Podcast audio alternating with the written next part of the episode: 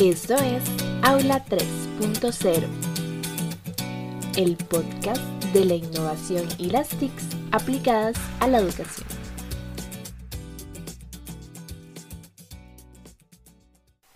Bienvenidos y bienvenidas a otro episodio de Aula 3.0. Mi nombre es Jimena Alvarenga y hoy nos acompaña desde Ecuador Marisela Vélez Mesa.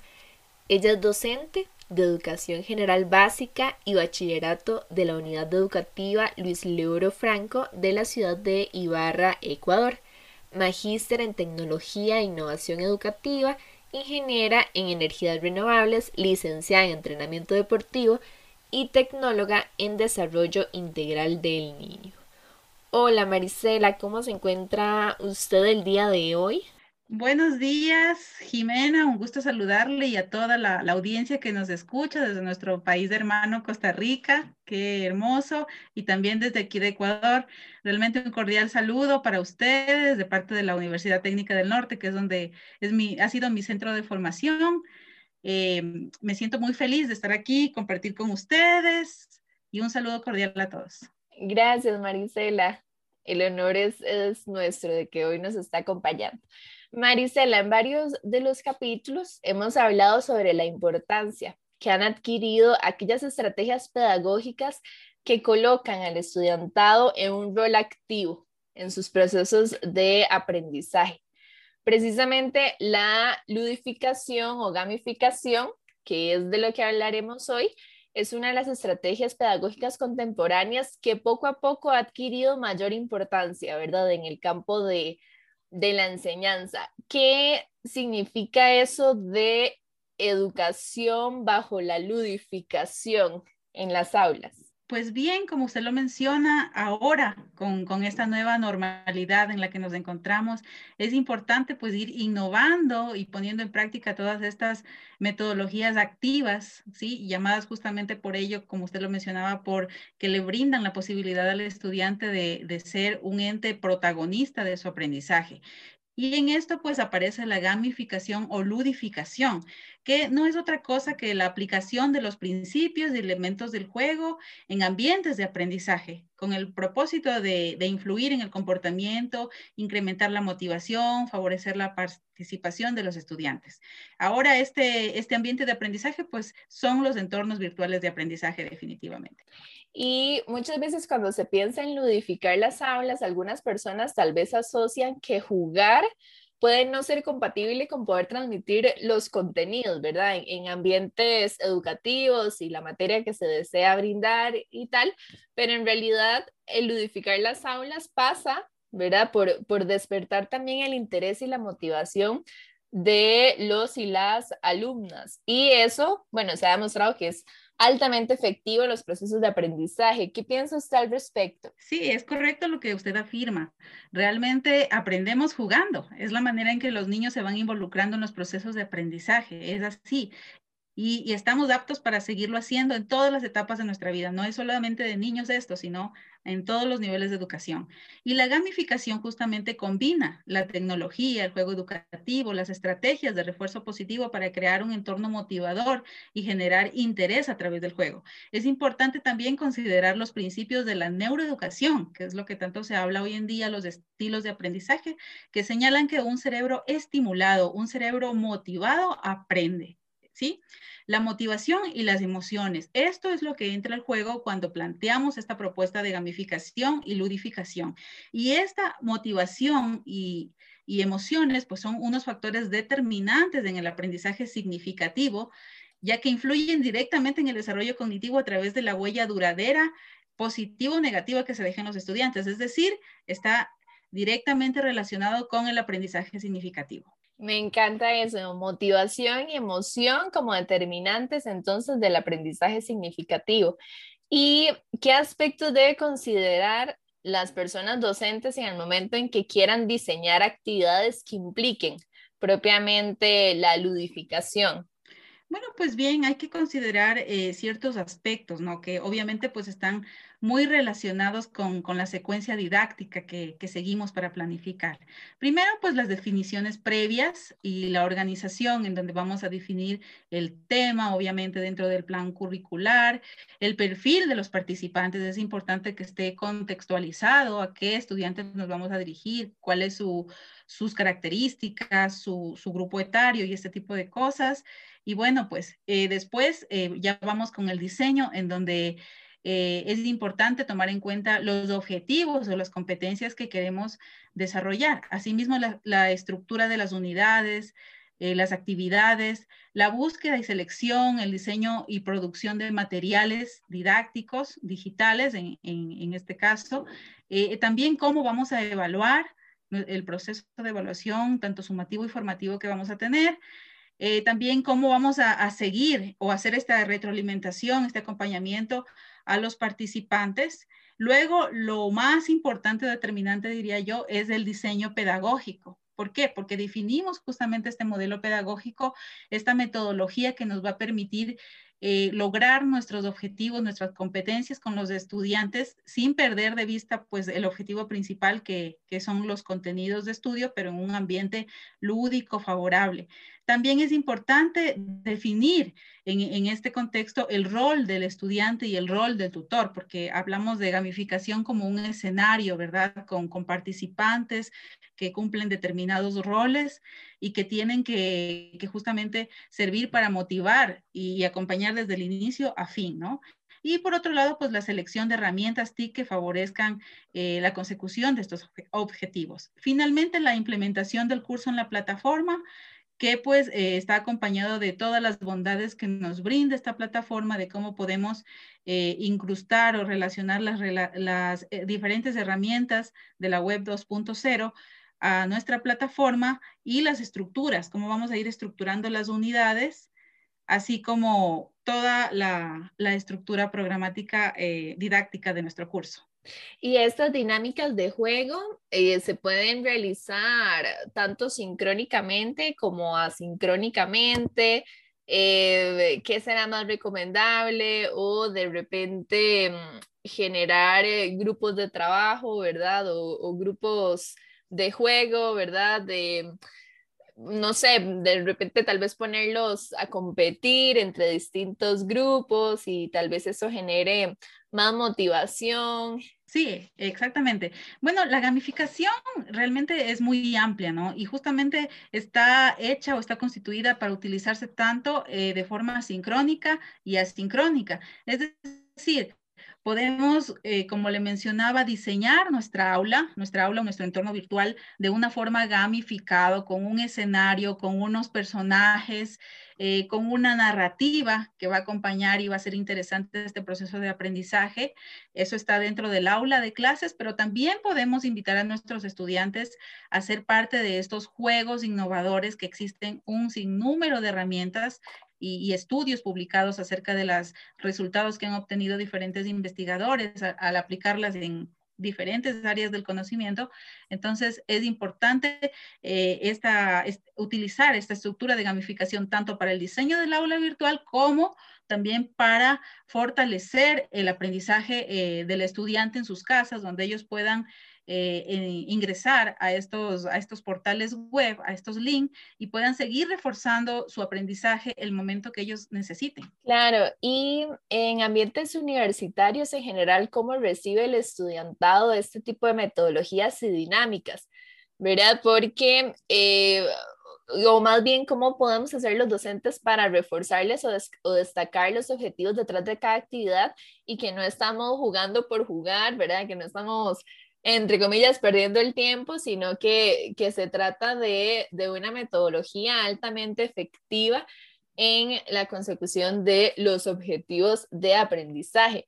Pero sí me puedo pensar en cómo lo recibirán estudiantes tal vez eh, universitarios que están acostumbrados a tal vez a otras dinámicas de eh, metodológicas del proceso de aprendizaje, ¿verdad? Sí, es muy interesante lo que usted menciona. Bueno, y como ya lo había dicho, realmente la gamificación puede adaptarse tranquilamente a todos los niveles de, educación, a todos los niveles sin importar la edad y considerar también que las estrategias de gamificación en entornos educativos virtuales aplicado específicamente en contextos universitarios promueve este aprendizaje adaptativo, incrementa la motivación, la participación la participación, el compromiso de los docentes y estudiantes en el proceso de, enseñanza-aprendizaje. Por otro lado, los autores nos recomiendan que la gamificación no solamente se reduce a convertir las asignaturas en un juego, así nada más, sino que al igual que el proceso de virtualizar la asignatura, requiere de un esfuerzo de planificación, de seguimiento, de diseño, de retroalimentación constante para adaptarlos a cada asignatura, grupo y curso. Por otra parte, eh, pues un tip que, yo quisiera compartir con, la audiencia, pues es que hay que considerar mucho que el equilibrio es la clave para arrancar un proceso educativo virtual gamificado, metafórico, como se lo quiera eh, llamar, ¿sí? Es decir, em, voy a poner un ejemplo. Eh, orgullosamente, acá en Ecuador, Pedro Camacho, ya hace, hace más de 10 años, él eh, pues creó una metodología específica para los entornos virtuales. Esta metodología es la metodología PASIE. PASIE por su siglas, presencia, eh, alcance, la presencia tiene que ver con la información que el estudiante o el impacto visual que va a tener a, la entrada del aula, es decir, todo el diseño, la estructura. Luego está la interacción, que es eh, la manera de cómo nos comunicamos dentro del el aula virtual. Luego la capacitación, los espacios de reflexión, el alcance que está relacionado con los objetivos de aprendizaje, como lo mencionaba. Eh, básicamente, y el e-learning que tiene que ver con esos contenidos que nosotros eh, tenemos que impartir y los cuales obviamente tienen unos resultados de aprendizaje específicos. Entonces, ¿cuál es el, el, secretito, digamos, aquí? El secretito es que la gamificación tiene que tener una porcentualidad distinta en cada una de estas fases. Es decir, por ejemplo, en la presencia, como decía, en, en el diseño como tal del aula, en el impacto, que va a tener y en la interacción, en la forma de comunicarnos, va a tener un, un porcentaje altísimo la parte metafórica y el espacio académico un porcentaje bajo. Pero cuando ya hablamos del alcance del aprendizaje, los objetivos y los conocimientos, esto se va a invertir. Es decir, que el espacio académico va a tener una mayor porcentualidad y el espacio metafórico una menor porcentualidad, ¿sí? Pero dentro de esta narrativa, dentro de este contexto gamificado. Esa es la, eh, digamos, el tip que hay que considerar, la metodología que, que se va a, ir implementando en cada fase de esta, de esta metodología de diseño instruccional para que no se pierda o se deje de lado, como usted decía, lo, lo más esencial y se convierta simplemente eh, tal vez en una pérdida de tiempo. Claro, y en caso de que alguna persona docente que nos esté escuchando se animen a implementar esta metodología por primera vez, ¿cómo les motivaría a usted a efectivamente implementar esta, esto de la gamificación a partir de, de sus ventajas? Bien, eh, ¿cómo o, qué pasos seguimos ¿no? para, para poder modificar nuestros entornos virtuales de aprendizaje? Primero, como lo mencionaba, pues es importante establecer el escenario, la, la narrativa, que va a acompañar el hilo conductor que se va a seguir, los roles tanto del profesor y el estudiante, ¿sí? Entonces, eh, es así como se van incorporando estos elementos del juego mediante herramientas de gamificación y de acuerdo con la planificación eh, de virtual de la asignatura, obviamente. Entonces, los pasos serían los siguientes, ¿no? Primero, definir los objetivos de la materia, del curso, que se va a impartir, así como las competencias, los resultados de aprendizaje, etcétera. Segundo, eh, predefinir eh, las conductas de los factores humanos presentes, es decir, que sea de una forma, como lo decía, contextualizado, a qué estudiantes, a qué población nos vamos a dirigir. Tercero, también es importante otorgarles, como le decía, ese rol, el rol que va a tener el docente y el estudiante en este entorno gamificado. Luego también ir ideando esa secuencia de la actividad o esa narrativa que va a acompañar en los distintos procesos de aprendizaje al estudiante para que se vaya motivando, hacerlo divertido, es decir, que en cada una de estas fases eh, vamos a incorporando estos elementos de la gamificación del juego, como son, por ejemplo, las insignias que pueden ir acompañando eh, cada una de estas fases y, son pues una motivación grande que el estudiante va a tener al irlas alcanzando en el proceso, los puntos, los rankings, la clasificación como tal que va a tener, que son elementos pues que hacen bastante divertida e entretenida la clase.